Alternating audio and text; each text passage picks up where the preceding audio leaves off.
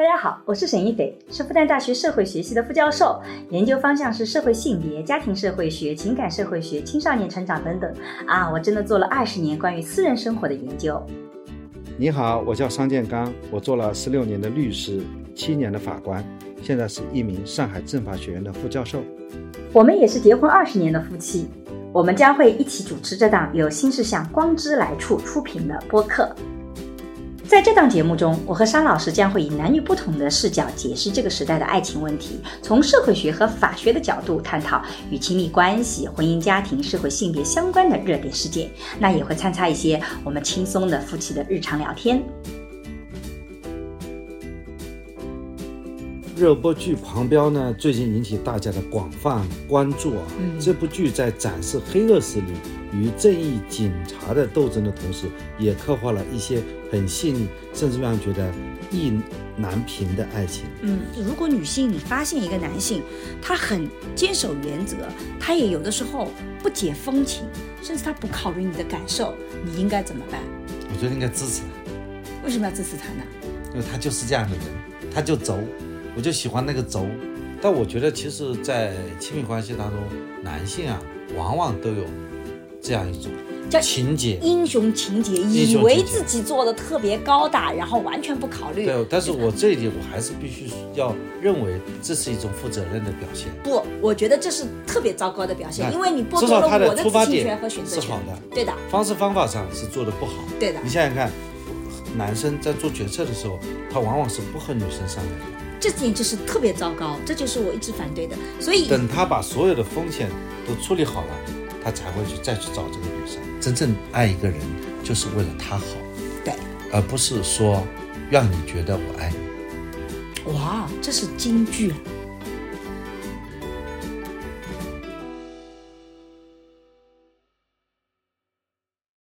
大家好，我是沈一斐。大家好，我是商建刚。今天的。相伴到黎明，广播时间又开始了。主要是我们两个经常是 半夜里面，这个夜深人静才能够录播客，相对来讲收音效果稍微好一点点啊。对，我们也是差不多，现在都各自弄好了，可以呢安下心来聊聊天。嗯，弄好啥呀？各自弄好了这个词，好奇怪哦！半夜里听起来。还有什么不正经啊？对对对，其实就是各自刷牙系列都搞好了，各自工作也做好了，终于可以完成了今天的工作任务。嗯，所以今天我们聊什么呢？好像我们这次终于要聊到我们的老本行了，聊到了我的老本行吧。今天小编给我们的题目是《狂飙中的爱情》。其实这个不是小编给我们的。这个是我们两个看了《狂飙》以后很想聊的，桑老师有些感受，我有些感受，所以我们就觉得哎可以聊一聊。然后我们就问了小编，他有什么关于看《狂飙》里爱情的一些困惑，然后小编就给我们整理了一个非常详细的一个呃问题，我觉得特别有意思，所以我们就决定来回答一下小编在看《狂飙》的时候看到三段安心的爱情是的问题。我们是不是主要聚焦在安心的三个恋人身上，对吧？对。热播剧《狂飙》呢，最近引起大家的广泛关注啊。嗯，这部剧在展示黑恶势力与正义警察的斗争的同时，也刻画了一些很细腻，甚至让人觉得意难平的爱情。嗯，那么其实我们想聚焦在故事的主角安心。今天我们以故事的主角安心啊为例，讲一讲他的爱情。哎，其实我首先想聊聊，就是哎三个人啊，我觉得好典型哦。就第一个孟玉是其实是相爱的，但是最后不能走到一起，对吧？啊，第二个呢，高启兰其实是高启兰是喜欢安心的。你在爱情里经常会遇到这种情况，就你自己条件也挺好的，然后你觉得跟对方也合合的，但是对方就坚定的不选择你，这也是爱情里常见的。那么第三种呢，就是安心和小五，就是日久生情型的。默默型的，到了某一个时刻水到渠成，但是你早一点表达都是没有用的，就类似这样三个爱情的故事，我觉得非常有典型性。张老师是怎么看这三个爱情的？其实我在看这部剧的时候呢，嗯，没有注意到小五啊，你都没有注意到小五。但是我觉得再看一些关于小五的片段呢，小五还真是感动我了。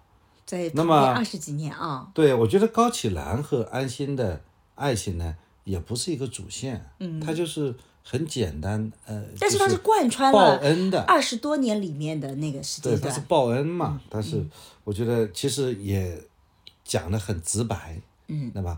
就是中间也没有太多的曲折，嗯，反而呢，在我看电视印象比较深刻的就是孟玉和这个安心，安心之间，嗯，那他们之间那么一波三折，嗯啊，我觉得呃看似有道理，但是呢也怪怪的，嗯，但是仔细体会呢，就是被他升华了。我觉得孟玉是一个非常活泼型的，呃，会会就是也有点小娇气的，有点嗲的女性，所以她整个的长相也是偏那种呃城市的女性的这种很很这个活泼灵动的这种类型。我觉得演员演的还是蛮好的，而呃高启兰就像你说的，她其实是一个医生的一个特点，也比较沉着冷静，也比较的高冷，然后他整个长长相是比较偏知性的，对，就像你讲的知性。而小五，我觉得其实是虽然他是警察，但是他整个的长相其实让我觉得是最温柔的，他就是默默陪伴型的。所以那个小五的长相会让我觉得一眼看上去就会是让你觉得特别有家的味道。我倒想问你一个问题啊，你觉得作为安心来讲，嗯，他最爱谁？我觉得他只爱过孟玉啊，他没有爱过高启兰呐、我在片子里没有感觉到他爱高启，我觉得他爱孟玉是爱的很深的，因为你对一个人说我从来没有爱过你，这个他的表情是告诉我们说他其实是我一直很爱你。一直很爱你。我觉得他讲那句话的时候，因为他把那个“爱”字说出口了，就有的时候真的不爱是说我连不爱你这句话我都不太想说，我根本就对你没感觉，那其实是不爱的一个表现。我对你就没有过感觉，你如果说我没有爱过你，那至少有个前提是我考虑过要不要爱你的。所以我觉得这三个女性里，她可能唯一爱过的是孟玉，只是呢，小五一直在陪伴她，最后我觉得她会最后会发现小五的陪伴的可贵性。但至于她后面怎么样，我们也不知道。但我觉得她没有爱过高启兰，因为她每次接近高启兰，我觉得她都有目的，都想去了解一些事情，然后想拯救高启兰，希望她能够离她的哥哥远一点点。一开始是他希望他跟他哥哥近一点啊，年夜饭给你饺子，就让你在隔壁，让你近一点。后面他所有做的事情是希望他离他的哥哥远一点，但这不是出于爱，而是基于一种警察希望拯救对人的一种他的职业属性，对是他的一种道德品德，对。而不是爱情。对，所以我觉得他真正爱过的是那个。但是呢，这三种感情，就像我刚刚讲，其实挺典型的，就是你人生里会遇到那种你很爱他，你对他真的很有好感，但他就是对你不感冒，所以怎么办？我觉得也很有意思。嗯，对你像孟玉吧，孟玉和安心是两个人青梅竹马。对这个孟玉是安心从十三岁就开始喜欢的女孩，对，而这个孟玉呢和安心呢两个人都比较独立。嗯安心选择在金海做一名警察，嗯因为他在金海做一名警察的原因是因为他父母都是警察，对，而且这是他他的理想。父母都是在警察的岗位上殉职了，嗯，所以他要做一名警察。对所以说安心是不可能离开金海的。呃孟孟玉带他去北京，呃，高启高兰想启兰带他去非洲，嗯，啊，只有小五呢就愿意留在这边。没说带他去哪儿，嗯，但是小五呢是陪他，就是他在行队的时候，小五也在行队。他后来去了宣传科，小五。也去了宣传科，嗯，所以我们就讲啊，这个，所以他们俩的路呢，必然是在性格上面或者选择的这个路上呢，就有一种不契合啊。就孟玉呢，他有他自己的理想，对吧？他到北京去这个做记者，嗯，而且还回去报道家乡的事情，嗯对不对？所以呢，这个两个人就分开了，嗯。啊，安心送孟玉去机场，嗯，两个人吵架，导致呢违违章停车，被交警拦下，嗯，那么交警呢本来就打算放安心一马，问安心，我今天放过你，以后落在你手里，你会放过我吗？嗯。这话其实有点隐喻哦。嗯后来的确是落在他手里，安心没有放过他。嗯，结果呢，安心一听就开始犯轴了，觉得警察的底线不能被触碰。嗯，今天接受了警察的放水，嗯，或许呢，这个不得不违背自己的原则，嗯，要还这个人情。所以呢，不管孟玉是不是会误击，硬要呢交警扣了自己的车。嗯。虽然安心的做法是正确的，维护了一些应有的秩序和原则，嗯，但是在感情关系当中，这个安心不去考虑女方的的感受，处境处境，那要坚持自己的原则，嗯，同时呢，也没有为对方想出更合理对，要是后面没有跟的那辆车的话，他就直接在高架上把他给抛下来了，这是很糟糕的这。种不顾死活的走呢，会让女生呢觉得很抓狂。嗯，那么你觉得碰到这种情况，假设你是安心，你会怎么处理？哎，其实我看那个东西我没有看明白。我觉得原则就是我自己有两个不同的想法。如果的确是我的原则，我的确不太会考虑别人的感受。我就是所以所谓原则就是必须坚定的执行的。但是我对于这个是不是成为一个原则，我会打个问号。好假，设那种情况是依法就是应当扣车的，那我就觉得我我我会我会遵守规则。这个就，但是我可能会跟这个女方在一起，就我现在陪但是问题是人家主动给你通融了呀。那我那如果你要守规则，你就必须守规则。但我想讲的是，第一个，规则不要那么多，你不能人生里处处都是规则。如果我遇到一个人，他这也是规则，那也是规则，他规则好多，我就会觉得，规则也有大小吧，那你也有这种比较严重的，就是犯罪也有从这个呃缓刑到死刑啊，就是说所有的事情都有个轻重的程度。对，但是我的意思是说，如果原则就是我坚决不能违反的，但如果是那种很轻的，我觉得我是可以违反的，因为它不是我的原则。举个例子来讲啊，我不太能接受一个人撒谎，但是善意的人的撒谎，我是完全可以接受的。我只有一种撒谎是不能接受的，就是你在外面有出轨了，但你不告诉我，这个我是不能接受的，这个就是个原则。但是你如果今天外面这个吃了顿饭，你回来告诉我说没吃饭，或者你没吃饭告诉我吃饭了，这也是个撒谎，它就不是我的原则。所以我的意思是，这个原则在日常生活中，首先是要去看大小的，你你不觉得是这样吗？我觉得事情都有一个轻重缓急吧。，对，比方说，如果是我在那种场景下，你会怎么做？那我肯定谢谢你，我就把这个呃孟玉送过去送到机场去。对，你你我不会把这些事情上升到原则，就说其实是一个隐喻，嗯，就是说警察其实就是后来是安心的老公嘛，嗯，就是警察这个落在他手上，他没有放过他。对我觉得从编剧的角度来讲呢，这是它是前后一个呼应。。但是我们回到爱情里面，就我们来聊，如果日常生活中遇到这么不会变通的男性哦，我其实是很难有好感的，因为我觉得有好多可以不同的做法，是在这个维护原则的前提下，我们依然可以考虑到对方的情绪的，而不是说我为了维护。原则连你的感受我都可以完全不考虑，我觉得这个不没有这个极端需要走的呀。我觉得这个不是编剧想要去表达的，可能处理的不是很好。对他就是讲这个安心很轴，他呢，这个你看他每次跟高启强吃饭，高启强点很好的地方，嗯，他要么呢他买单，对要么他出一半的对，钱。这就是他性格嘛。对，我就觉得这也显示他的轴呃，。我的意思是我们能不能跳出来？假设你想要遵守一个原则，那你能怎么做？既遵守原则，又能够让女朋友感觉好？我觉得这是安心需要去学习的。那如果是孟玉，那么就问：如果孟玉遇到安心这样的情况，你要怎么去看待？是这个逻辑吧？孟玉这会是嫁给了那个对，我觉得另外一个人嘛。我觉得孟我觉得从故事情节发展来讲但，是你就要记得哦，这个中间是因为他去了北京，可是他回来以后是选择安心哦，他没有放弃安心啊，他回来是选择安心谈恋爱，只是到后来安心跟他说我不爱你，他才去嫁给了别人，所以他回来是选择安心的。对的，所以其实要问的是，如果女性你发现一个男性他很坚守原则，他也有的时候不解风情，甚至他不考虑你的感受，你应该怎么办？我觉得应该支持他，为什么要支持他呢？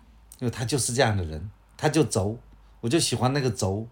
嗯但我自己会觉得啊，就如果一个人在一开始恋爱的时候，他完全就是不会考虑你的感受，他完全很轴，你一定要对自己做个衡量，就是你的心有多大，你是不是对这块东西的需求非常弱？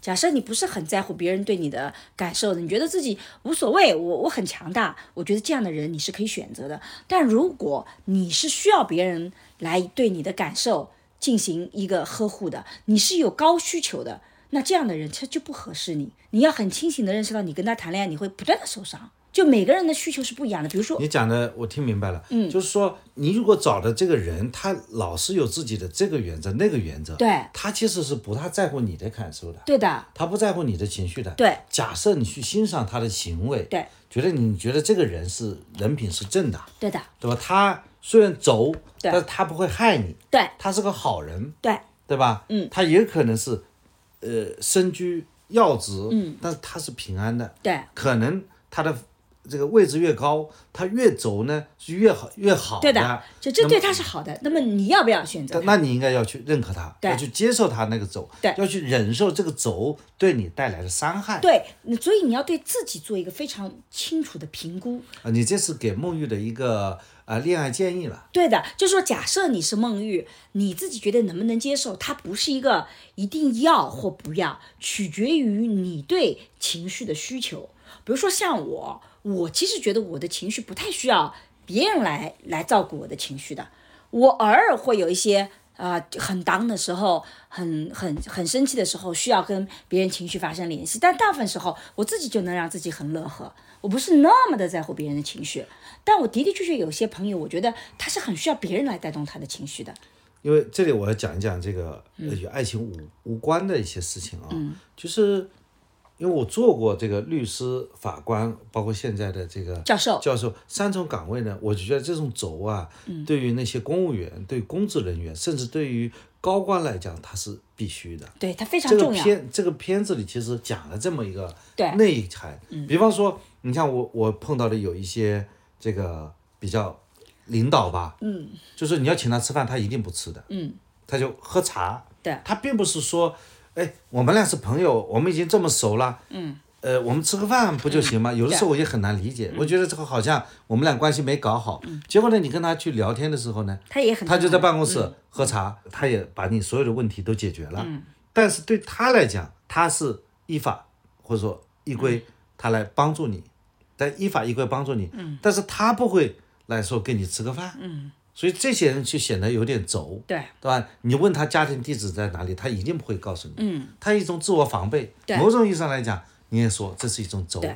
但是其实我们这个片子就要倡导说，你作为国家工作人员，你就要有那个轴。对就是说你只有轴了，你才可能不会一步一步的走向错误，嗯甚至走向犯罪的对边缘。这个我完全同意。所以这个片子塑造的这个安心的安心的这个轴，它是有特质的。我们回到爱情的这个逻辑体系里面，我我完全同意你的观点，其实是这个很重要的一个特质。否则我们就别讲的完全不接地气啊。嗯，我说这个轴是因为它背后它是身居高位的，对的，就是它如果不轴的话，它有可能导致权力滥用的。我觉得我是非常鼓励大家也要坚持原则生活，但是一定要记得，原则人生里不能太多，太多的话你自己也很累，别人也很累的。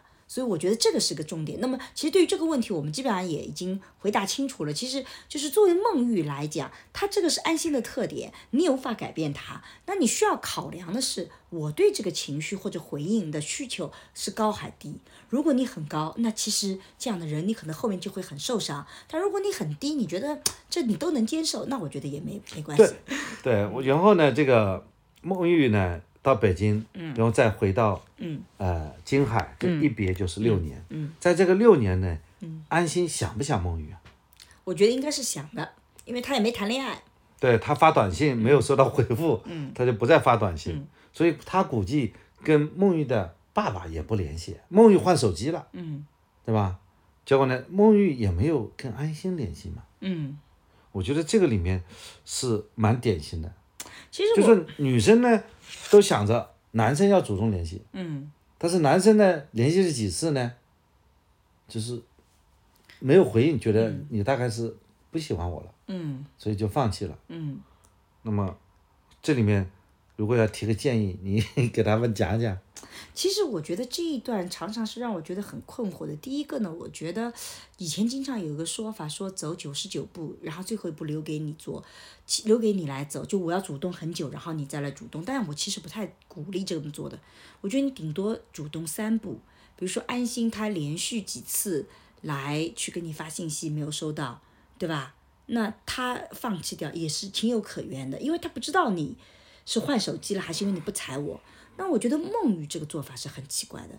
你换了手机，你不告诉安心，然后你又去责怪对方，你没有来跟我联系，这个逻辑体系非常的奇怪。当然，你可以说啊，你你可以问我爸爸妈妈，但是问爸爸妈妈的前提是我知道你换手机了呀，所以我才会问你。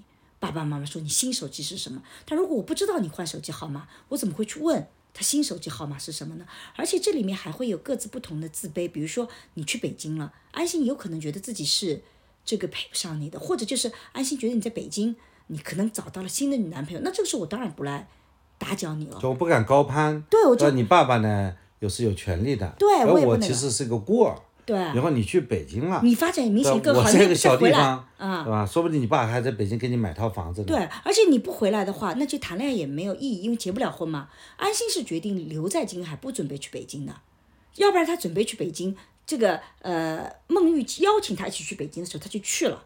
他已经做了决定，我要留在金海，所以从某种意义上讲，他把这个选择权，他去北京能干嘛呢？他也做不了什么呀。快递呀，对啊，所以他他其实跑得快嘛他其实他其实就已经决定留在金海了，所以这个选择权其实，在孟玉，如果孟玉决定留在北京，那他跟安心之间就一点可能性都没有了。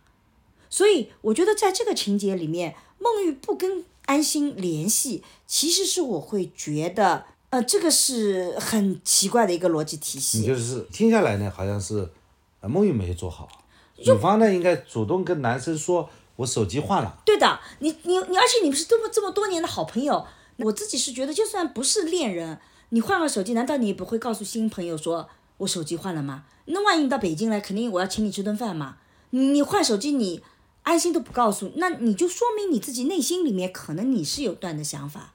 所以我觉得那个情节很可能是说，孟玉因为跟安心吵架了，所以其实安孟玉是决定在这六年里面跟安心没有来往的，重新开始新的生活的。对否则他不会换手机。对他，甚至他换手机本身就是潜意识里面，或者是说，换手机无可厚非。对那个时候移动费贵嘛，对对对对吧？否则天天搞漫游，嗯对对对哪有那么多钱呢？对，但是我我不告诉对方，告诉他就表其实潜意识里我是孟玉，我觉得他是决定在北京发展，不准备回来，不准备跟安心联系了。那与其在呃拖泥带水的藕断丝连的，不如就不要联系了。所以我觉得那个情节应该是更多的是孟玉决定了。我不跟安心联系，所以我就觉得这里面涉及不到主动或不主动，因为有的时候背叛，有的时候背后其实是一个你做的一个决策，只是你自己没有把这个决策说出口。那么孟玉六年后回到金海，嗯要和安心在一起，这个时候孟玉实际上是对安心有一个主动追求的。对的，因为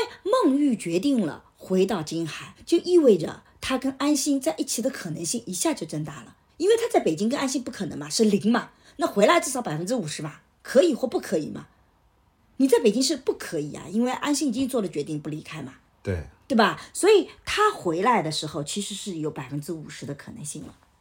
所以你会有一发现，段他们还是蛮甜蜜的。对的，孟玉开始主好像他们真的要结婚了，对的蛮祝福他的时候。对的，嗯，但是就在孟玉张罗着和安心在要结婚之际啊，安心的战友牺牲了，嗯，这个安心意识到要扫黑除恶，嗯，就不能有任何软肋，嗯，于是呢，他就便孟玉说不爱他，嗯，并和他分手，因为，呃，他的老师跟安心说，你所爱的人就是你的软肋，我呢觉得吧，就是嗯，这点呢，你说错吧，他也没错，他的确可能成为一个软肋，的确可能变成一个啊、威胁你的一个地方。但我很喜欢那个呃《阿凡达》里面说，家人既是你的软肋，也是你的盔甲，也是你的堡垒。也是你的堡垒，它也会让你变得更强大。而且我觉得孟玉他其实也有保护自己的力能力，而且就算他不是女朋友，有保护自己的能力啊，他做记者啊，而且他他能揭发啊，对就是而且他很有影响力，还有他爸，嗯，对吧？还是公安局长而，且他之前也已经被绑架过了。对，说明他其实如果双方联合起来，可以更加轻松的实现正义呢。但我其实不太喜欢，我觉得影视剧里经常把家庭跟事业对立起来，我其实一直不喜欢这种处理，这是我个人的一个倾向。呃，我不觉得这个编剧有错，或者我也不觉得安心这么处理是有问题的，只是我个人的倾向，我特别不喜欢这种两者对立。哎，我们感觉今天有一点批评安心的味道。安心按照道理不应该被批评的，安心的形象那么高大，就是我们应该讲，就是安心呢，就是他考虑问题呢，一心只是想着事业。对就他认为呢，就是如果有爱人的话，万一爱人因他而受伤呢，他更加呢就是对爱人呢，嗯，就是有一些的对不起、对不住。但是我觉得他那个伤，就是他那个分手的方式太伤人了。好吧，我又我不得不又批评他，我我完全同意桑老师的说法，安心是个完美的人。说安心 在分手这个环节没有处理的特别完美，我觉得略有瑕疵。对，你就一下否定了我从来没爱过你，我要把你这道门全部关死，我就我就说我没有爱过你，我要把前面全部否定。我觉得那个是他自己对自己在喊话，是的，安心在说服自己，而不是那个。但是这个这种分手方法太惨烈了，而且也不给别人以那种过度，嗯、已经准备结婚了，说分就分了，因为你突然想明白了，你有没有考虑过对方？他不会那么一下子就想明白呀、你是想明白了，那个其实很痛苦的一个过程呢、我想说的是，就是这种分手的方式太决绝。我觉得，嗯，反正我在看这一段的时候，我就想想，你带入孟玉啊，你你你从北京回来，然后你想跟这个人开始，你很努力的、主动的，你走了九十九步，真的，然后你最后一步其实是希望他向你主动走过来了，结果最后一步他给你这样一个结果，那个是很疼痛的一件事情。反正我觉得，其实对女性来讲，有的时候这个还是很难受的这。伤害还是蛮大伤。害蛮大的。你就算分手，你也是不如就把直接的，我觉得我会我会怎么样子？就是说我我自己更喜欢的方式是安心吧。当然，这个安心性格不可能这么做，但是我觉得更好的方式是告诉对方说，我就担心，如果我跟你结婚，你将来会被绑架，你将来会变成威胁我的，而那个时候，我很可能会站在我事业这块，我不会来保护你，我会来舍掉你。那个时候，我觉得你也会很痛，我也很痛。你这个选择就给了孟玉嘛，孟玉是可以决定说，如果有一天我成为这个被威胁的对象，你可以不顾及我的利益，我能承受这个结果，我想跟你在一起，或者我觉得的的确确，如果你那个时候这么做，我会很受伤，所以我不跟你在一起。你对方也是有选择权的，你自己就做了个决定，我就觉得这个就特别不公平，你知道吧？我成为你的软肋，是的。那你可以不把我当人，你可以不在乎我嘛？你可以这么做的，我也能接受，是吧？实际上，而且又又有什么区别呢？高启强知道孟玉和安心的这个关系，难道不结婚了，绑架了孟玉就不能威胁安心吗？不一模一样吗？对，只要是你爱的人只，要你爱的人其实就是你的软肋，跟结不结婚有什么关系呢？我觉得如果我是高启强，我要绑架孟玉，我觉得安心也会是妥协的呀。男人还不能妥协，当然可能，嗯，安心的性格是坚决不妥协。那你可以把这个选择权交给对方，或者至少跟对方商量。而不是你说我不爱了，然后就哎那个我就特别觉得不喜欢这种处理方式。当然我也知道，其实我们这么做的话，呃这么拍的话，可能这个片子最后就播不了了。所以我觉得我能理解这个编剧这么编啊，我们这么讲，我们的播客是不是会被下架了？不会吧？这有什么问题吗？好吧啊我们换个请角度吧请请大家也对我们多宽容一点啊！我们完全不是在那个，我们只是从女性的角度讲，是不是有更好的处理方式？就我们超超越了安心的性格。我们说一般的男人，哎，我们不谈安心，对就一般的男人，如果你害怕我这样的问题吧，嗯，就是我们的小编也说啊、这种处理方式啊，在亲密关系当中应该算是个反面教材。对，也我就是什么样说反面教材呢？嗯就是说自己不说实际情况，不给对方知情权，对。就直接谈分手。对。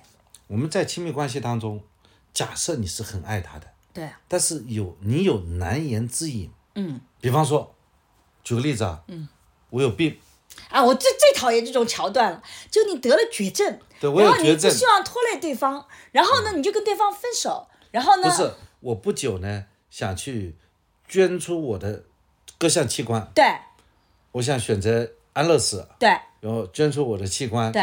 但是呢，如果你嫁给我，你不久就成了寡妇，对，所以呢，我就说我不爱你，这个不让你这个嫁给我，我就最讨厌这种桥段。对，那你就批评我吧。我就批评你，对，如果是你这样子的，我就特别讨厌这种权桥桥段，就是因为你为什么很高大，你为你只是考虑你的高大，你为什么不给我选择权呢？我愿意跟你在一起三年，继续做寡妇，我也不愿意被你给甩了，然后我痛苦三年，最后我还发现你是为我好，然后我继续在痛苦后半半辈子，因为我捐赠？的时候呢，我还把我所有的那个，比方给我一点钱，我都汇到你的账上去了。那那那那那么那那么我跟你在一起，你给我不更名正言顺吗？就说我的意思就是说，你要给我选择权，我我决定说，你你告诉我说，你这样子对你来讲，可能我过世那天你会非常的疼痛，不如我们就慢慢慢慢放开手，这样你会更好点。那我就觉得哦，我可以选择说，那我不要那么深的跟你就，比如说我刚刚跟你谈恋爱，我才跟你谈了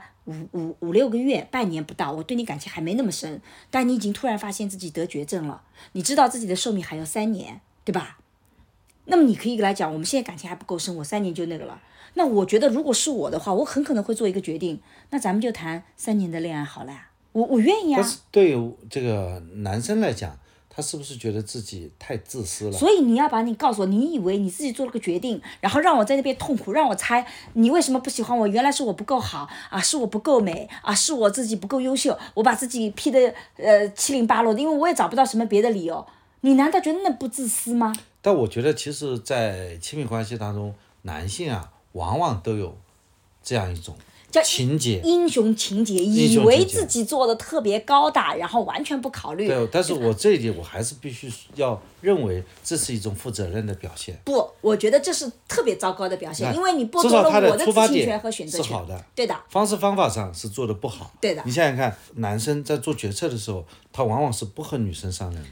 这点就是特别糟糕，这就是我一直反对的。所以等他把所有的风险都处理好了，他才会去再去找这个女生。对，但是你要知道，其实你是剥夺了我的参与的权利、选择的权利，我同样跟你一起去共同承担的权利，同样你也剥夺了我主动退出的权利。因为男生不愿意在女生面前示弱，所以你知道吧？就是经常现在有人跟我讨论说，女性就结婚啊、到底是独立女性还是不结婚是独立女性？作为一个做性别研究的学者，你是怎么看的？我其实我答案一直很简单，我觉得很多年前波夫啊就已经把这个问题讲清楚了，就是所谓的女性跟男性之间这个父权制怎么改变，不是不让女性跟女男性有关系，就把两者切断了。我必须所有男人都是坏人，我只有单身我才是女性主义者啊！也不是说我必须结婚那个，而是说你不要去受限于原来的那种两性之间的关系，男主外女主内，男人是支配的，女人是被被支配的，你不要有这种关系，你可以把这种关系换成一种新的关系。所以就像你刚刚讲到的，我男性做了个决定，然后我就英雄情节，我觉得我这是我对你的负责，然后我告诉你，其实这种关系还是把我看成是被动的，是被保护的，我不要这种关系，我要一起跟你平等的参与。所以就算我结婚和不结婚，我觉得都是在创造新的关系。就是我结了婚以后，我觉得我也很女性主义者，因为我在改变跟男性的关系。你可不要自己做了个决定，还觉得自己对我好，凭什么呀？对我就是旧脚本嘛，你就是新脚本嘛。是吧？是这个逻辑吧？对我听明白了所。以我就很讨厌那种桥段，就是因为我觉得自以为的高尚，其实剥夺了另外一方的参与权、决策权，对吧？安心应该是我也想做旧脚本，我也想做伟大的人你、看他后来更伟大了。我想，我我想做伟大的人，你知道？哎，你继续说那个。你看安心，嗯由于这个孟玉的丈夫，嗯孟玉的父亲，嗯啊，都是基于犯错误嘛，都进了监狱。这个时候，嗯这个孟玉要身心疲惫要离开，嗯安心呢想挽留他，嗯我其实特别想安心为什么这个时候想挽留孟玉呢？因为安心一直要做英雄啊，他就拯救他。为什么要？因为孟玉离开，对孟玉这个时候是好事啊。对啊，啊，孟玉不是离开了才好吗？因为他已经在本城无颜对的见山东父老了。对，对吧？反而是他希望高启兰离开，他为什么不希望孟玉离开呢？而且我觉得你想想看，如果作为孟玉，怎么可能再去选择安心？然后安心还给了他什么二十万的存款，说是你的密码，对不对？我觉得这些都是男性的英雄情节啊，自我感觉都很好。你看，我一直在默默的为你付出，但这个对女性来讲毫无意义。那我觉得孟玉其实很难重新跟安心走在一起的。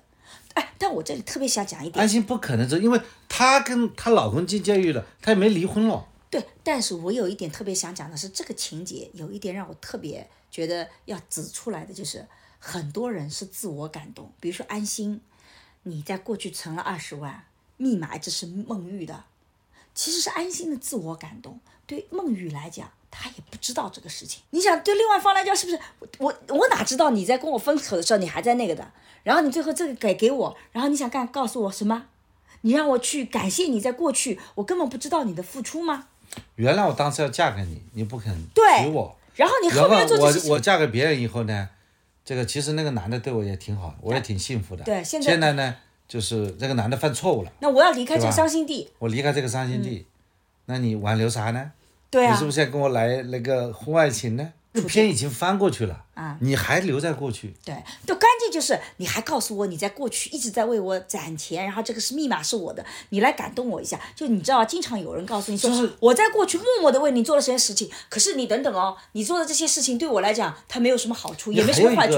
呃，还有一个场景特别有趣，就是呃，梦雨的老公叫他杨健。这个安心投毒嘛，嗯，啊，不是让他吃那个毒品啊让他最后来吃然后叫呃缉毒警察来抓他，啊其实呢想是呃陷害安心，对结果呢这个孟玉把这个自己吃掉了，对然后安心呢其实从头至尾也知道，啊然后呢他就说了一句我就赌啊，啊，我我就赌你呢，就换句话说，我赌你心里还有没有我？嗯，其实我觉得赌在杨健和我之间，你到底是更爱谁？我我你同意我这个分析吧？是是是，所以我觉得吧，就是就是说你这个不是这个不合适，这不道德。人家都结婚了，你就祝福人家。如果说人家跟结婚了，心里还装着个你，你是太要自我感觉了吧？是啊，你已经发现这一点了。我们桑老师厉害，桑老师竟然感情上能够看到这一点，所以我觉得这种场景其实都是我自己在看的时候。其实对这个呃这个光辉的人物形象不是特别有利，因为我们当然是希望这部剧拍得更好、啊。但是我们希望这个安心有血有肉嘛，他也是个男人嘛，所以他也有竞争心理嘛，他就在这方面去呈就是现，这可能在表达效果当中不利于这个人物形象的塑造，应该更高大上一点点。更高大上一点，对吧 就？是说，就严厉指出啊，你是不是准备了毒品啊？啊，你准备对怎么样他有一个自我诋毁可能更好，嗯，就是说一个人真正的爱就是自黑，就把自己自黑了，让孟玉觉得其实我选择杨健是对的，只是对的杨健犯了错误。这才是真正的爱。这个形象是不是更加高大？是是是是是啊。对，我觉得应该这样编啊啊。啊啊！对所以桑老师是不是给我在打什么预防针啊？有一天你自黑，其实告诉我你在很高大嘛。你这个警惕性太强了。好吧，我其实内心里是觉得，真正爱一个人就是为了他好，对，而不是说让你觉得我爱你。哇，这是京剧，就是说我爱你，嗯，你幸福就可以了。对至于我没有必要让你感觉到我爱你，你幸福，嗯，我知道你幸福就可以了。没想到我我们桑老爱师在爱你就行了情里面还有这么高的一个认识。我们好像从来没一本正经谈过爱情哦，我倒是第一次知道我们桑老师对爱竟然有这么深刻的认识。嗯，这个要给你点赞是吧？啊、非常好。我这个也是书上看来的，书上看来的哪本书啊？我也去看看。嗯对，我觉得其实如果说在这个片子里面啊，一个人呃还是特别去要看自己在另外的新闻当中还有那么几斤几两，其实呢是不是特别的，嗯，特别干脆，对，对吧？既然已经走出了嗯，那个爱情对这个这个漩涡，嗯，那就不要再拖泥带水了。对，如果你拖泥带水，其实是影响对方的，对因为人都是有善良之心的。嗯，但是呢，感情呢也有一个特点，就是它不是能够说断就断的。就像孟鱼一碰到威胁，他的的确确就会第一个打电话的，下意识就打给安心。而每次孟玉出现，安心那个歪脖子的毛病，他就会自豪。就是人跟人之间的相吸引呢，的的确确，它不完全是靠理性能解释得通，它也的确有感性的这一面。但我非常同意桑老师讲的，其实有的时候理性恰恰是去帮助对方变得更好的，是吧？对，在这个片子里的确讲到啊，孟玉对安心来说是一剂可以治好他的药。对，剧里有两次，一次呢是安心扭到了脖子，嗯，怎么也挣不回去，看到孟玉的时候一下子就好了，嗯，还有一次呢受伤了，在医院里怎么都痛，嗯，安心来看他一次就不痛了。对于孟玉来说，嗯，他碰到任何情况，他去求助安心，嗯，我觉得这是合理的，嗯，因为你不是我的这个丈夫，你是我的前男友，对，啊，那么我觉得你这个人品很正，嗯，我并不是说，呃，我就是跟你之间还有那个说不清道不明的关系，嗯，而是我觉得碰到问题找你帮忙，嗯，其实孟玉，我觉得他内心是放下来的，我觉得有可能。难道你觉得在这个片子里，孟玉对安心一直没有放下吗？一直还是默默的喜欢安心吗？我我觉得他已经不是喜欢了，他就是觉得你这个人品很正嘛，不是，我觉得其实感情它不是一个像黑白分明的东西，就说我其实已经确定我放下了安心，因为我已经不想跟安心说一定要跟他在一起了。当他选择嫁给杨坚的时候，但是安心可能在他生命中还是比较重要的人，依然是可以信赖的人，他依然是有他的存在的一个位置。所以我觉得他不是一个非此即彼的一个关系。你说放下，其实就是从恋人变成了朋友嘛。但是某种意义上讲，朋友的深度和广度并不亚于爱人哦。爱人只是我们在这个有的时候做研究的时候要去界定爱情和友谊的不同。我们其实发现到最后的时候，爱情和友谊就是只有一个本质的不同，就是我们在爱情里面会有性的吸引、身体的独占性，我对你的这些妒忌的心理。但我们友谊可能就没有这种性的这种要求，或者有身体的独占性。但是有的时候妒忌啊什么也会存在，所以它在深度和广度上没有区别。所以我觉得安心跟孟玉之间的关系，他其实是从恋人变成了朋友，但是在深度广度上，他没有办法抹杀的，他的深度广度就已经达到那个程度了。所以你说放下是指我放弃掉了跟你有身体的这种更亲密的关系，但是我们已经有的那种深度和广度，它其实抹杀不了的，它已经达成，因为我已经对你了解那么多了。我不要这么讲，就是是说，对于孟玉来讲，他心里可能是对安心会有一种。怎么讲呢？就是觉得是一个遗憾吧。对。因为他毕竟一直很欣赏安心。对。呃，但是呢，这个最后呢，她毕竟嫁给别人了。嗯。所以呢，可能安心还是他一个一个知己，或者说他可以在安心面前充分的展示自我，或者说他在安心面前比较放松。对，所以我其实一直觉得，我们其实跟其他人的关系。并不是说一定存在等级关系，就是变成爱人就一定是最深远的。其实我们是可以跟人有不同的各种各样的关系的。所以某种意义上讲，孟玉跟安心之间是很遗憾的一件事情。但是他们两个依然可以是做像兄妹一样的互相支持的关系。我觉得这一点其实是可以存在的嘛。只是要看配偶能不能接受啊，配偶能不能够觉得能去理解背后的这种逻辑体系。但实际上，我觉得并不影响感情本身的深度和厚度。他们没事也是不联系的啊，兄妹关系啊，天天呃这个一起上下班。我们讲的，就只要你身体不接触啊，身体不出轨，那还是允许的吗？其实这里面会有一个，就是减联系的频率也会减少，这是没有没有必要联系就没有对对不联系。就我有问题的时候找你帮忙，我相信你会帮我忙的，但平时也不需要。碰到困难的时候，日常的什么我来给你一二三四那个，我觉得这就是某种意义上从恋人变成朋友关系的一种区隔吧。因为同性朋友我还会经常找你一起聊啊，聊八卦，但异性朋友之间其实就没有这种他们的需求，应该是不会去交流感情了。对，因为感情已经结束了。对。但是呢，他们有事儿会说事儿，有事儿会找他帮忙，对，是处在这样一种这个关系。对，但我觉得孟玉其实不跟安心结婚，也不见得是一件很糟糕的事情。就是孟玉这样的性格，真的跟安心在一起啊，其实受伤的时候也挺多的。但如果说，嗯，呃，孟玉是一个高干家庭，安心呢也是走上领导岗位，这种情况下，我觉得他们还是蛮配的。哎，他们就是说，他们反而就是说，你看孟玉如果嫁给安心的话，她可能是比较平安的，因为孟玉本身是比较有正义感，对对吧？嗯。那么安心呢又比较轴，那么这样的一个家庭呢，如果是从公务人员的话，那需要这样的一个般配。嗯，所以我某种意义上讲啊，觉得啊，就是当时安心放弃孟玉，我其实一直觉得有点遗憾的是什么？因为他后面其实有十年的成绩嘛。其实这十年跟一个人好好在一起，其实也是很难能可贵的。所以，我这就是为什么我对他不跟孟雨去聊清楚，把这个选择权自己做了这个选择权，我我其实一直是觉得有问题的。就是我一直觉得，以你跟一个人在一起，其实能够好好在一起，都是需要值得去珍惜的。能够爱上一个人和那个这个太难能可贵了，而且互相已经那么爱了，然后你仅仅因为害怕可能发生的这种。万分之一或百分之一的东西，然后你就牺牲掉了在一起可能的幸福。我觉得那个总之让我觉得遗憾。就我更喜欢的就是像刚刚讲到的，咱们把它提出来，我们一起去面对。其实后面你想想看，他也十年也没有做什么特别的危险的事情嘛。他后来不宣宣传科科长去了吗？对吧？对，宣传科科，然后去做交警了。对你想想看，你做交警，做宣传科科长。你你你就不会有这个机会去让你的家人陷入到不幸的，所以你以为你做的最好的决策，其实你根本不知道自己的人生后面是怎么走的。而且我觉得这里面还有一个逻辑 bug 是什么呢？就是嫁给安心是危险的，难道嫁给缉毒警察就不危险吗？嫁给缉毒警察不一样吗？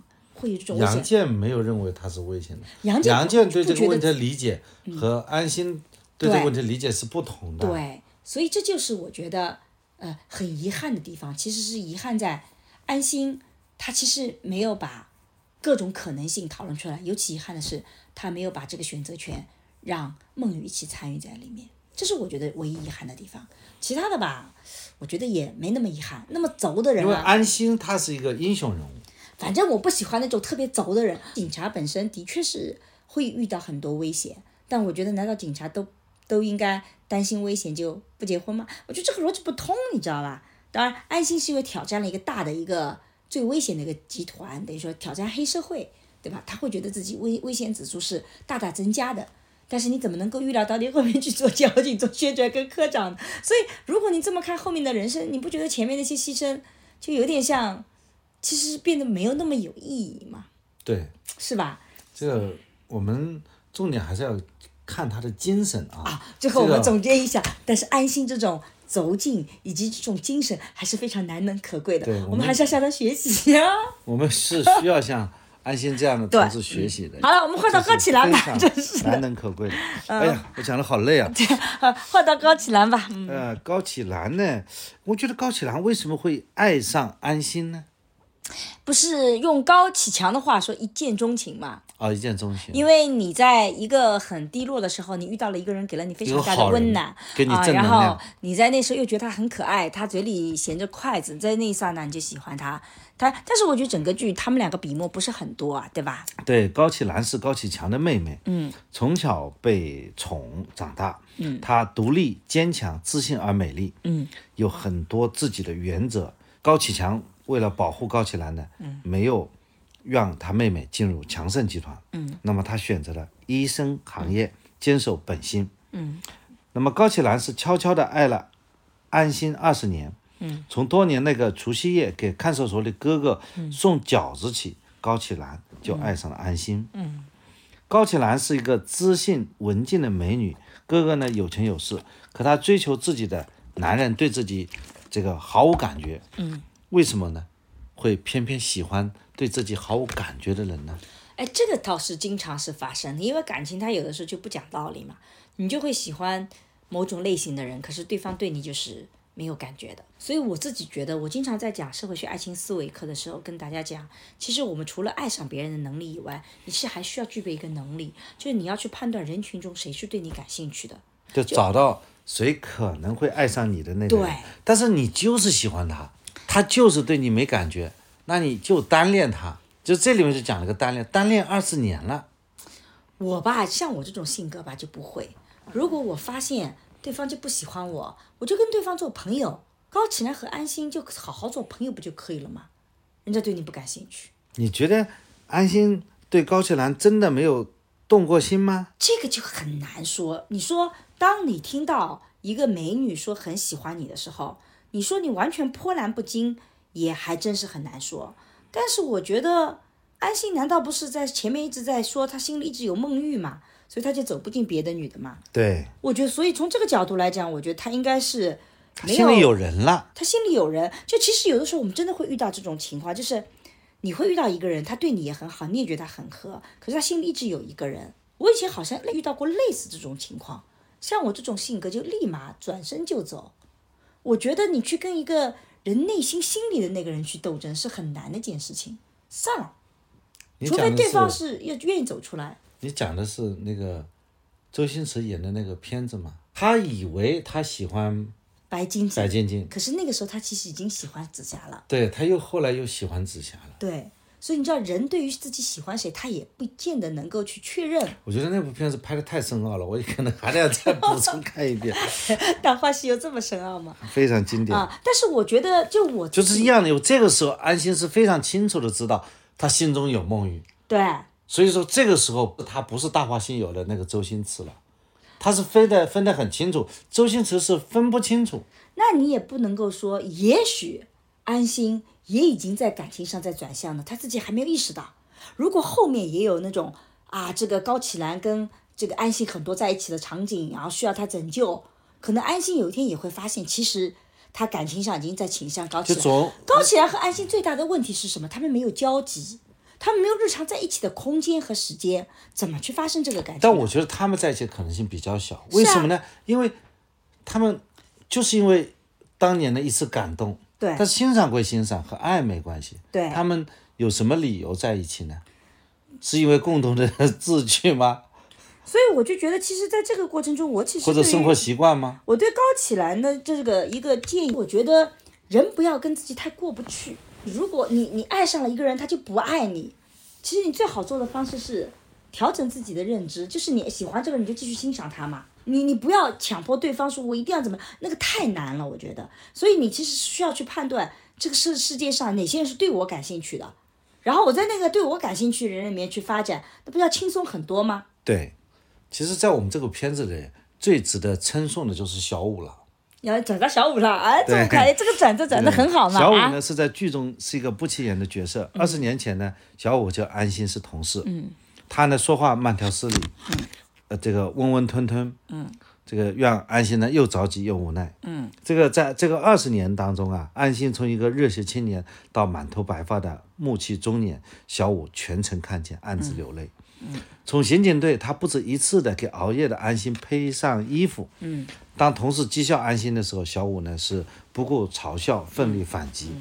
在安心调到宣传科的时候，他也出现在他的身边，无声的陪伴。嗯，小五呢虽然走得很慢，但是呢他一直朝着安心的方向去走，因为他是他内心认定的方向。嗯，走了二十年，小五能够走到安心的身边吗？嗯，你觉得呢？我觉得其实是有很大可能的，尤其是我我自己看这个片子里和小五有一个点，其实挺戳我的。他说他不将就，就其实小五一定有各种机会，他是可以放掉这个人的。小五跟高启然很大的不同是，高启然他要去见安心，跟他在一起，他必须要有一个理由，他们必须有个空间。但是小五不是的，小五就算不跟安心表白，他也有很多的时间跟安心在一起。所以你其实是已经实现了跟你喜欢的人在一起。对，所以婚姻我就对我来讲加班呗，因为你在加班。我也在加班，所以我就加班婚姻其实对我们来讲没有那么大的意义。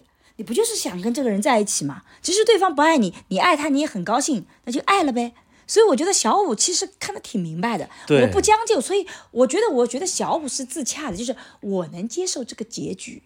你永远不发现我喜欢你也没关系，因为我跟你在一起的时候，我自己是喜欢的，这就是的我默默选择。喜欢你就行了。我喜我不将就，我选不喜择了嘛欢我。是你的事儿，对，我喜欢你就可以了。对所以为什么说在三个女性当中，我是特别认可小五的，啊，原来是这样子啊。因为在剧情的最后呢，小五呢陪着安心一起加班，嗯，安心呢又揉着受伤的胳膊，嗯，那么呃，这个这条胳膊高启兰说我是治不好你的胳膊，对，可能治好你的不是我，嗯，那么是谁呢？嗯，当时可能说是孟玉，嗯，可能最终治好他的是小五了。对，小五怎么治疗呢？我学会了按摩，嗯。所以呢，就是让小五去帮他去按摩，嗯，那么他也同意让小五帮他按摩。对。我觉得像他这么有底线、有原则的人，不应该让一个女同志帮他按摩啊，嗯说明他对小五的确是没有戒备心理，说明他是已经常好了。原则性不强了吗？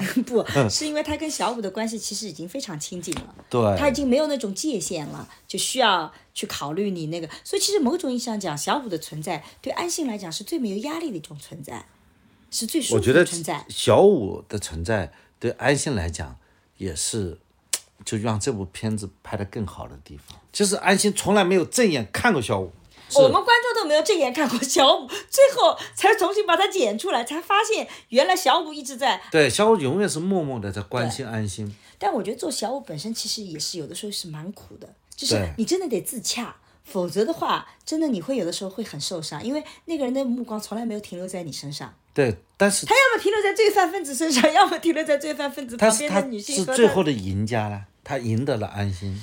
呃，我觉得感情里面就没有什么赢不赢的问题。反正如果小五在自己过去的这个二十年里，觉得这种陪伴对他来讲就是一个很大的满足，他就不想将就。我觉得这种选择就无可厚非，他自洽。不是说所有的关系就一定要走到婚姻才是亲密的、紧密的关系。小五跟安心，你想想看，在打仗的时候，就是去斗争的时候，他们是紧密的战友啊。这个战友关系，他们不是有一个那个有个竞赛嘛？我忘掉了，是那个什么？呃，就是他们小五扮演那个人质，对吧？其实他们是一个团队。你要知道，团队的感情也很深的。所以，如果我是小五，我就满足于我能一直跟你在一起，我能看到你，我能够你天天在办公室，你也不太回家，我只要愿意在这。很真实，因为我在 机关里待过，机关里有很多像小五这样的人，嗯，他默默无闻，对，勤勤恳恳，嗯，对同事非常热情，对。就我在脑子里也就闪出这么一些女性形象，嗯，所以我觉得你看谁都没有发现小五跟安心之间的关系，其实就说明小五本身这个性格对别人也都是这么好的，并不是刻意的，对，就是对安心这样，对，他说不定。对，大家都这样，都这样子。只是小五心里很清楚的知道，其实我最喜欢那个人是谁。就有的时候你知道吧，比如说你在追一个姑娘，你觉得小五真的喜欢安心吗？我觉得喜欢，我觉得也不一定。不不不，追一个，我不是刚才已经讲了，不不不，他可能对大家就是这样的。有一种情况，比如说啊，假设我跟你不是那么的呃关系亲密，然后呢，我很想送你一个东西，但如果我送你会很尴尬，那我怎么办？我就。买十份，把你的兄弟们一起送了，每人一份。这个时候你不会意识到，其实我是想给你，但实际上我就是想给你。不是说默默关心你的就一定是喜欢你的人，这个倒推是不行的。在逻辑里面啊，证明 A 到 B 并不一定能证明 B 反过来到 A，就那这个的逻辑里不需要去争论嘛，对不对？就是小五，小安心同志天天加班，对啊，对吧？机关的同事都是互相照顾的，这样的同事的的确确就是那有那样一个像小五这样一种英雄。对，小五是个英雄，就是大家都看不惯安心的时候，他会很支持安心。在机关里是有这样的打抱不平的人。对的，是的，所以并不都是爱，但是对，不是爱。对，但是这不能否定小五对安心的爱。你从哪里看得出来小五对安心是爱了呢？就是我刚刚给你举个例子啊，我给十个人都好，是因为其实我很想对其中一个人好。对，但我没看到证据，小五是爱安心的。那么，比方说，我帮你按摩一下，他很可能其他老师傅他也去按摩。没有啊，他就是很热情小五没有给别人按过摩，只给安心按摩过。就有些事情，我对别人都好，但我只对你做一件事情，这也有可能呐。这有，只是有这种可能性。但我用另外一个概念，就是说，爱其实无法被证明。那么我就问你，小五，你人家二十年，你为什么不说出来？哎，就是说。他觉得自己也没有希望啊，我就这样子保持过。我说出来，万一安安心拒绝我，下次他到宣传科了，我要到宣传科去，他觉得要跟我避嫌，安心这种性格，我还不能到宣传科，算了，我就不说出来。他到安宣传科，我到宣传科，他他我反正就在旁边待着，我觉得这样很好。所以小五对小五来讲，他不将就，不将就就意味着说，如果我找到一个我也很心动的人，他那我就去了。但我如果没有找到，那我就就这样生活。小五也没有说一定要得到安心，安心那么多年，安心一点都没有觉察到吗？也许小五也就是默默的观察、关心了好多年，才发现原来我越来越喜欢安心。你怎么证明小五一开始就喜欢上安心，还是慢慢慢慢在某一刹那才意识到自己喜欢安心呢？对，可能可能性都有吧。所以有一个很悖论的问题就是，爱是无法证明的。你你怎么证明我爱你呢？你拿什么东西来证明我爱你？我能感受到啊，你那也许是我表演出来的呢。爱的确是感受到的，它不是证明的。但是你现在说服告诉别人说我老婆很爱我，你要拿什么东西去告诉别人我老婆爱我？就那个去怎么去证明法？爱的确是感受的，我也感觉你很爱我，这是感受。你怎么证明法？是不是把钱给你就是爱了呢？就爱能感受，但爱不太能证明。就你现在要告诉，就说你爱，你说列出十个。证据来证明这就是爱，那么你反推也都能。你可能通过这个十个套到另外一种场景当中，也可能说是这个不是不属于是爱情，对对吧？比如说，我想这个是证明的困难，就证明的困难嘛。我就是我的意思就是说，其实我没有办法证明小五什么时候爱上安心，或者是到底爱不爱。其实他们两个之间的流动，他们是有感受的，对不对？小五这个捏个肩膀，是不是就是爱了呢？不一定，但是他们能感受到。你给我的时候，其实是有爱意流淌的，这是能感受的。而我们看片子，其实也能感觉到他们最后的时候有那种流淌，这也是个感受。所以我就讨论小五爱不爱安心这个问题，其实意义不大，因为爱就是他们互相感受到的。但我特别想讲的是，作为小五这样的，他逻辑自洽，我觉得挺，但我自己不会是这样的人，就我绝对不会说喜欢一个人，然后他不喜欢我，然后我就一棵树上吊死，这不太是我的性格，倒是真的，对吧？我属于比较功利啊，不好意思。对我们安心呢，他的和这个三个女同志之间的感情呢，就是孟玉是他的药，嗯，可能他们没能在一起。嗯，高启兰呢，最后就算当了医生，也不能医好安心。嗯小虎呢，最后一幕给安心捏捏肩，嗯，可能安心需要的不是药，也不是医生，只要的是一个一直的陪伴。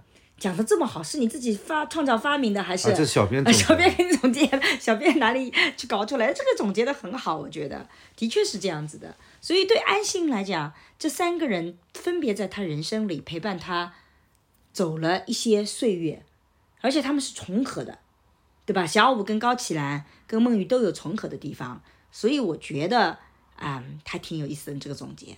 哎，那你最后讨论一下，像安心这样的人，你会不会嫁？我不会嫁，那我会嫁。为什么？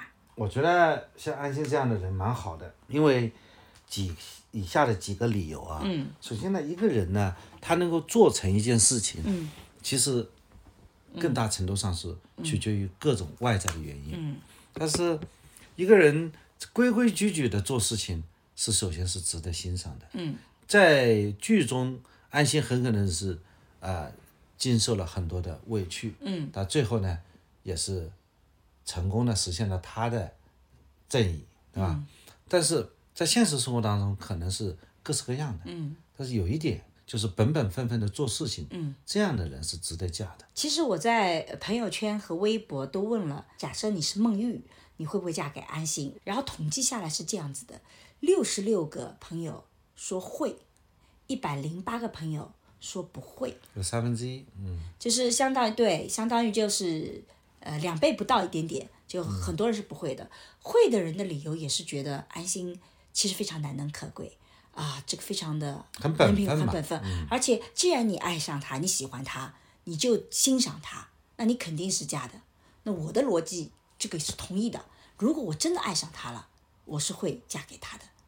但是我觉得不会，是因为我觉得从他决定跟孟玉分手，不给孟玉这个选择权，他自己做了这个决定，那一刹那开始，我就觉得我不会嫁给他，因为我不能接受那种他不让我参与到这个决策里，他来做这种英雄的人物，我其实内心里会不喜欢这种类型的情感伴侣。我更喜欢的情感伴侣是我们能够商量着来的。你凭什么帮我做了这个决定呢？你觉得我不能承受你的这些东西，所以你就那个，我这个是我自己觉得我不喜欢的。所以一旦他给我说他呃做了这个决定，其实我就不会嫁给他了，因为这个已经不远离了我自己所想象的好的关系的一个底层逻辑。所以我觉得我不会，但是我也觉得，如果你真的爱上他了，那如果我真的很爱很爱他，那我其实觉得呃爱的不行，那我可能也嫁。反正我们统统计是六十六比一百零八，我觉得挺有意思因。为其实你讨论问题是转移了，嗯，就是我刚才讲的是一个本本分分的人值得嫁，嗯，因为不要指望一个人，特别在当代这个社会啊，嗯很多的花头，啊，这个呃这个很多的想法，即便像高启强这样的，这很很有能力，对老婆很爱，嗯但是他最终呢，很可能就是很大的风险，所以说我觉得嫁给安心的风险小，这是一个。另外，你就讨论一个问题：英雄值不值得嫁？因为安心是个英雄，没有英雄是值得嫁的，但是这个英雄不能够，他不给我选择权，他自己一定要在任何一个场合都做英雄，那个不行。对英你。你在你在你在职业场所实际上这也是。稍微衍生一点，就是我们要讨论，就是我们要刻画什么样的一个英雄形象。但我自己觉得啊，像我这样的性格，我很可能就不会爱上安心这样的人。你刚刚讲到的本本分分，安心姚老师就是本分的特点了，但我守规矩嘛我，走。其实我可能不太会喜欢这样的类型的人，我更喜欢生活有创新精神、不走常规路的。我觉得那个更吸引我。就像某些不等于人，说不创新啊。就像某些人啊，律师做的好好的，突然间要去这个这个这个去去做法这守，规矩啊，前提是守规矩啊。守规矩，我觉得不是个人品的问题，是所有人都应该做的。我所有的朋友，我觉得都是守规矩的嘛，这个是那个。但就我觉得，我我不太喜欢那么轴的人，就是这种特别特别轴的人，我有的时候会觉得很头痛。但是我不太喜欢觉得有些人还是不一样的，有些人对风险的认识不一样。今天我们聊了安心和她的三个女人，不对，不不能怎么讲。为什么我一下子很熟悉了？你这么一说，这个片子播不出去了。好吧，好吧，应该说，嗯，安心的三段感情。我这今天晚上我们聊的是安心同志和三位 啊、优秀女剧中优秀女性的啊、这种爱恨正常交往的经历。好吧啊，从中我们能够学习到安心啊，像这样的一个优秀的同志嗯啊，在平衡工作与生活啊、工作和感情嗯等等方面呢，有值得改善之处。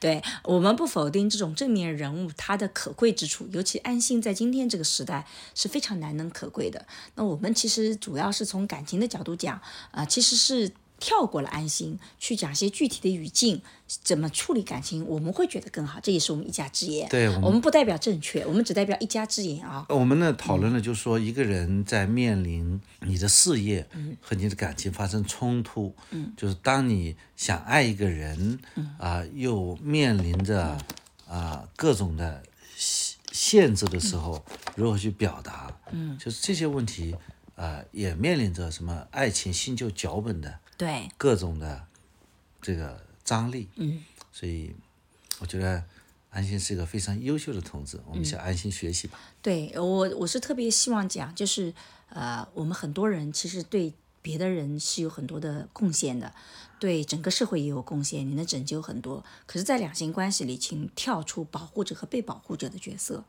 我们希望更平等一点点。作为我女性，我也不完全是被保护，没有自己保护自己的能力，我没有做决策的能力。我希望是给到更多的这样的一个自我的选择权。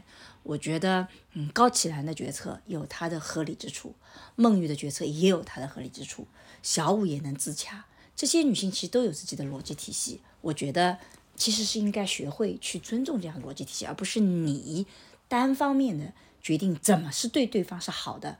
我觉得这个是在今天特别尤其要反省的。即使你出发点是为了保护对方，是希望对方更好，你也不如让对方有参与到平等的决策权里。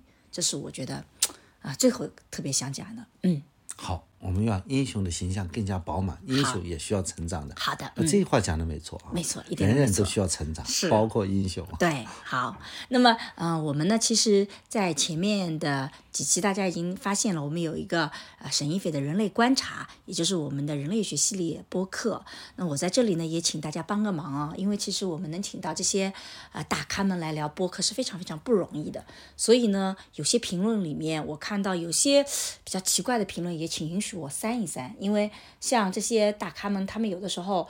不见得就是呃，像我们一样一直在公共领域，会知道有些讨论是正常的，或者是有些语言其实是呃有个什么可以删评论了，不能删了。可以删评论有些，所以我其实呃不得不有的时候有些语言我觉得很奇怪，所以我不得不去删掉一些哎，都评论请的。是博导哎，因为请的是博导那个的，所以我们也希望我们的这些参与者他们能更加舒服的来聊天，然后这样以后我们就能请更多的人。所以也请大家在评论里面听到我们人类观察的这个系列的时候，多多的肯定打打他们啊，然后你觉得哪个特别有意思，表达出来。那么有些批评呢，啊，我们尽可能在语言上委婉一点点啊，否则的话，我觉得对我们来讲，呃，再邀请第二季，这个也也也有增加难度啊。我们希望是能够增加各种各样的话题，打开大家的世界。那么有些批评呢，虽然我看得很不顺眼，但是呢，我会保留。比如说，呃，老师叫我少说一点话啊、不要插话。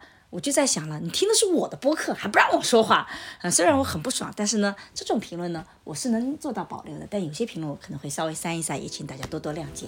好的，我从来没有删过评论。好，那就今天就到这里，嗯，好，再见，拜拜大家好，我是沈一菲。二零二一年的夏天呢，我向大家承诺，我会给爱情课做一个升级。那二零二二年的冬天，我来兑现这个承诺了。爱情课的沟通彩蛋终于来了。如果是已经购买爱情课的朋友呢，哎，你将免费拥有这五节课，这也是我送给你们的礼物。那如果还没有购买这个爱情课的朋友，也不用担心，哎，我们目前的价格还是维持在升级前的原价。为什么我在爱情课里去做这样的一个沟通彩蛋课呢？是因为我觉得我在做完爱情课以后，其实我是接到了各种各样的反馈，这既是我前进的方向，让我觉得很有意义，同时也让我发现说，在这个课程里可能有些具象的问题，我需要更为系统的去解答。那我在过去的一年里，也通过这个视频啊，通过直播啊，也讲了一些事情，但是真正要解决问题，其实它是要有个系统的框架，只有成体系的知识。才能真正的帮你解决问题。所以有的时候你做一个视频也好，你有的时候只能涉及一点啊。那你放之四海的时候，你放到各种沟通场景里，你就会发现陈老师这个讲的不对。所以我更希望通过一个系统的课程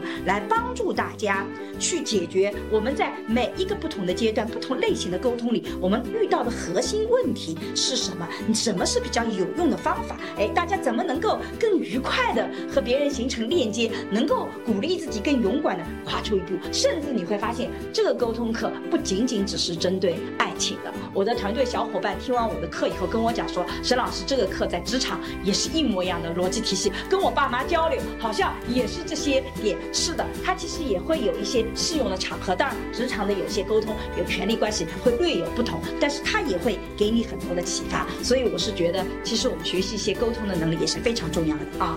如果你想系统的去实践爱情里的沟通的话，请一步光之来处。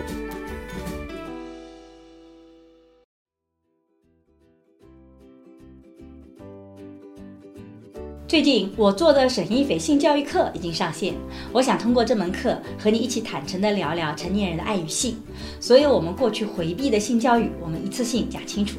希望每个成年人都能享受性愉悦，更享受爱情。